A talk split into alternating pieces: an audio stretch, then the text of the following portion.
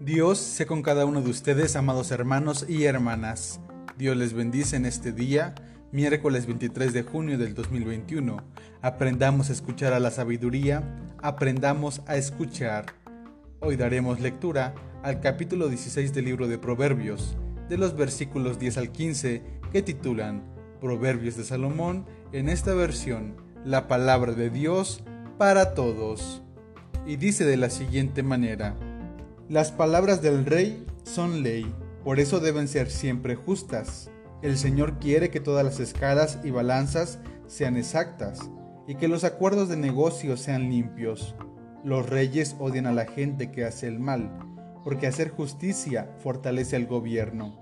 Al rey le agrada que le digan la verdad y ama a los que no mienten. El enojo del rey puede matar a alguien, pero el sabio podrá calmar su enojo. Si el rey está contento, la vida será mejor para todos. Contar con su aprobación es como lluvia primaveral. Pues bien, hermanos y hermanas, el tema central de estos versículos es el rey. Aquel rey justo que está atento de las necesidades de su pueblo. La figura del rey es muy recurrente en el Antiguo Testamento, ya que una vez que el pueblo adoptó esta forma de gobierno, las personas esperaban mucho de sus reyes, incluso hasta considerar los representantes de Dios en la tierra y también se consideraban infalibles. Por ello eran los indicados para ejercer justicia en todo momento. La imagen del rey fue muy popular y su percepción trascendió al ámbito teológico.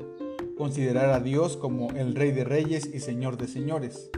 Dios entonces sería el monarca de toda la creación, de lo visible y lo invisible.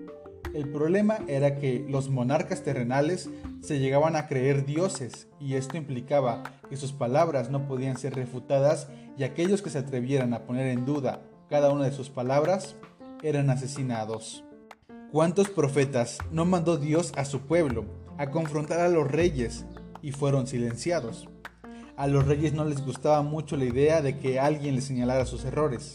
Recordemos que por la toma de decisiones egoístas de algunos reyes, el pueblo se separó en dos reinos, y su mala praxis y administración llevó al pueblo a una crisis, donde el reino del norte primeramente experimentó su destierro y posterior el pueblo del sur.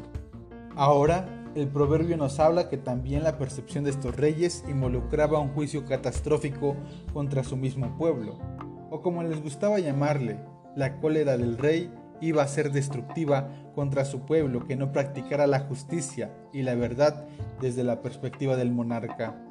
Estos versículos nos explican qué se esperaba y cómo se comportaban los reyes y los gobernantes. En la estructura monárquica se debía practicar la sabiduría, la responsabilidad, la justicia y la verdad. Dios era ayuda para sus hijos, pero no muchos reyes se dejaron ayudar y no muchos escuchaban la voz de Dios. En el Nuevo Testamento, en 1 de Timoteo 2.2, tenemos una tarea importante como pueblo de Dios, la de orar por nuestros gobernantes. Pero no se nos debe olvidar también denunciar a las autoridades cuando éstas actúan bajo principios contrarios a la justicia y la verdad. No podemos dejar de denunciar cuando únicamente buscan sus propios intereses y solo buscan enriquecerse. Actualmente no estamos bajo monarquías, sino bajo una democracia. Sin embargo, nuestra tarea profética nunca debe terminar.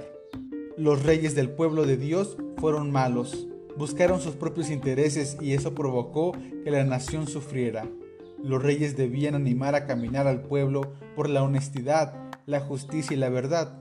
Un buen rey estaría dispuesto a escuchar una voz crítica, pero alguien insensato buscaría el silenciarla. Un rey enojado era muy peligroso porque utilizaría su poder para manipular o dañar a otros. Un buen rey se preocupa por su gente, tomará decisiones sensatas que servirá primero a Dios, pero también servirá de manera justa a su pueblo. Dios sea con cada uno de ustedes, amados hermanos y hermanas.